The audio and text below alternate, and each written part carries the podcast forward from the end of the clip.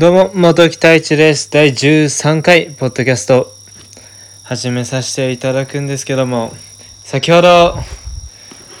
まあ、記念すべき2個目の、まあ、2動画目っていうんですかね。まあ、言い方はわからないですけど、まあ、2個目のあの動画を、映像を、まあ、YouTube に、まあ、投稿させていただきました。まあ、その映像の説明を少しさせていただくんですけどもその映像は、えっと、いわゆる、CM ですね。コマーシャルを作らせていただいたんですけども、まあ、最近結構、まあ、このコロナ禍になってなんですかね。コロナ禍になったっていうのもありますしいろんな人が映像を撮れるようになって編集できるようになったっていうのもあると思うんですけども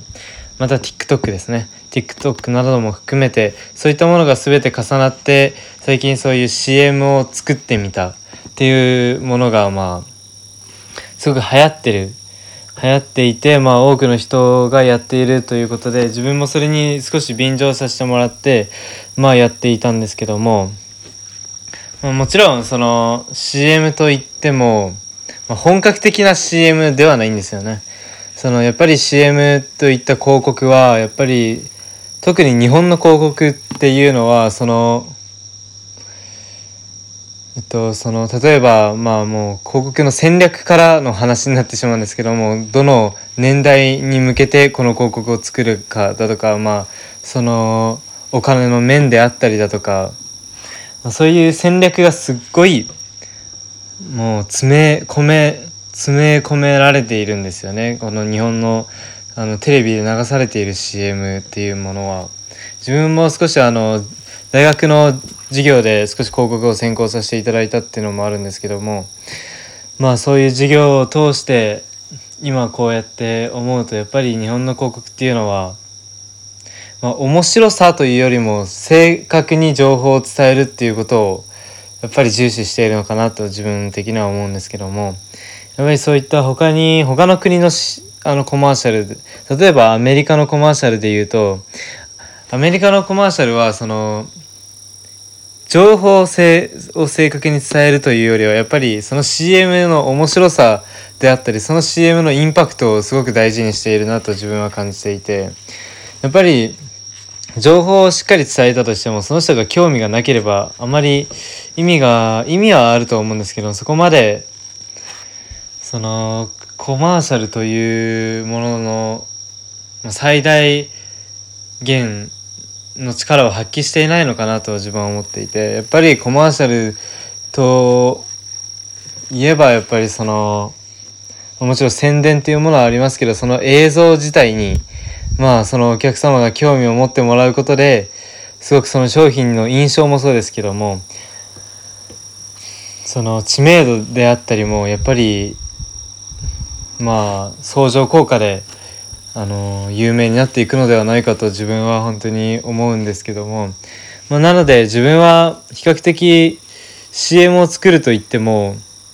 そのその映像に少し力を入れて、まあ、自分の考えであったり、まあ、アイデアを最大限に生かしたものを作りたいなと思っていてその映像自体に、まあ、興味を持っていただける人がいてその映像に興味を持ってからその商品にも興味を持つっていう流れをまあ少し意識してはやっているんですけどもまあまだそこまでまあ本当に完璧には程遠い出来ではあるとは思うんですけどもやっぱり皆さんが求めている面白さだったりそこにはああまり到達していないのかなとは思っているんですけども、まあ、これから第1弾目ということでこれからもどんどんどんどんまあ上げていくのでまあぜひまあ、自分の成長もそうなんですけどもその CM に興味を持っていただけると嬉しいです。ってことでこの第13回ポッドキャスト始めさせていただくんですけどもそうですね。本日のテーマ少し深くなってしまうんですけども、まあ、普通っていうのは何なんだろうっていうことを少しテーマにしてみようかと思うんですけどもよく会話とかでこうこうこうすることが普通じゃねとかあのこうすることが普通なのになんでそういうことをしないんですかとかそういったことを言われ自分も言われたことはありますし周りの方もやっぱり視聴者の方さあの聞いてくださっている方々もそういった経験はあると思うんですよね。その言われた側でも言った側でも。まあ必ずあるとは思うんですけどもその普通っていうのはなんかすごく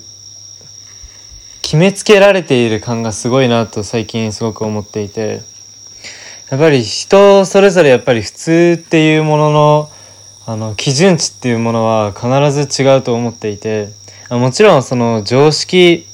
っていう範囲内常識の範囲内の何て言うんですかねその普通っていうものの種類にもあるんですけどもその常識の範囲内の普通っていうものは確実にあると思うんですね。そのまあそれは例えばその食事のルールとかそういったものの普通ですよね。非常識と常識のそこの、ま、違いなんですけども。その例えばマナーの問題だったりするとそこはまあ普通っていうものは存在するとは思うんですけども。やっぱりそれ以外の例えばまあそうですね。例えばじゃあ